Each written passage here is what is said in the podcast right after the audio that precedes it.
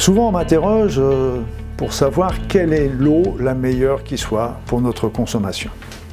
Alors, euh, comme vous le savez, euh, l'eau est un véritable problème dans notre société. Ben, c'est là que je m'arrache beaucoup les cheveux. Il y a les eaux minérales, il y a les eaux de source, il y a l'eau du robinet, il y a des eaux qui sont filtrées, etc. Bon, je rentrerai pas trop dans ce débat parce que ce serait là, ce serait pas une petite capsule de quelques minutes qui lui suffirait. Disons que personnellement, je préfère les eaux de source à, aux eaux minérales parce que les eaux minérales sont intéressantes quand elles sont ionisées, mais elles perdent rapidement leur ionisation. Donc les minéraux ne sont plus très intéressants à ce moment-là. Dans l'eau du robinet, bah, c'est évident qu'on se retrouve avec, des, avec beaucoup plus de produits polluants, etc. Et ce qui peut poser des problèmes également, euh, sans parler de la javel euh, et des éléments qui peuvent être nocifs.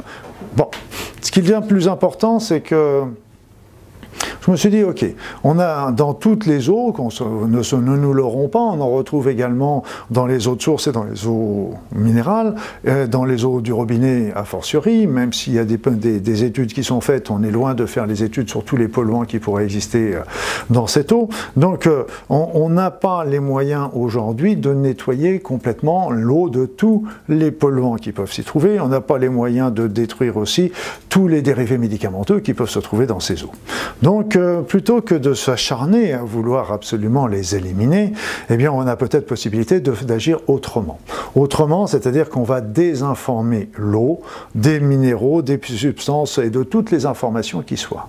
Parce que ce qu'il faut bien comprendre, c'est que même si on avait un super filtre qui enlevait toutes ces cochonneries qui sont dans l'eau, eh bien on n'aurait pas solutionné le problème parce que l'eau garde toujours le souvenir, la mémoire de toutes les informations, de tout ce qu'elle a contenu. Donc même si on enlève un polluant, l'eau garde toujours l'information de ce polluant et peut venir encore venir nous perturber. Donc euh, l'idée c'est que plutôt comme on n'arrive pas à enlever tous ces polluants, eh bien là ce qu'on peut demander, on va essayer de les neutraliser en neutralisant, l'information qu'ils euh, transportent. Alors pour cela, qu'est-ce qu'on va faire? Dans un premier temps, on va prendre notre bouteille d'eau, quelle qu'elle soit. Moi, je préfère toujours l'eau de source, mais ce n'est pas une obligation. Et puis après ça, vous prenez cette eau et vous allez la mettre au centre d'un cercle noir, comme il est montré sur la photo au centre d'un cercle noir. Là, je vous conseille de la laisser comme ça pendant au moins deux heures au moins deux heures.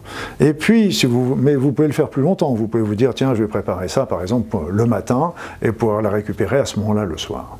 Mais seulement une fois que vous avez désinformé l'eau, l'eau est devenue une eau morte. Elle est devenue une eau morte. Et donc, elle n'est pas très bonne non plus à, à consommer parce qu'elle a enlevé aussi bien tout ce qui est bon que tout ce qui est mauvais. Alors, ce que vous pouvez faire dans ce cas-là, c'est de vous dire, ben, maintenant, on va la réinformer de quelque chose de positif.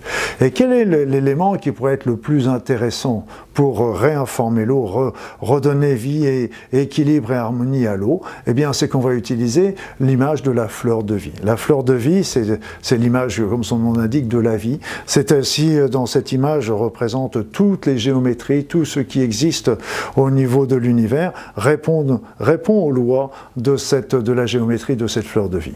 Alors, bah, ce que vous faites, c'est qu'une fois que vous avez mis cette bouteille d'eau pendant deux heures dans un cercle, vous reprenez votre bouteille, et vous allez poser votre bouteille d'eau au centre d'une magnifique fleur de vie. Et là encore, vous allez la laisser au minimum pendant deux heures pendant deux heures. Et une fois de deux heures, vous pouvez la prendre, vous pouvez la consommer, mais vous pouvez faire encore une petite chose qui pourrait encore lui donner un petit plus supplémentaire.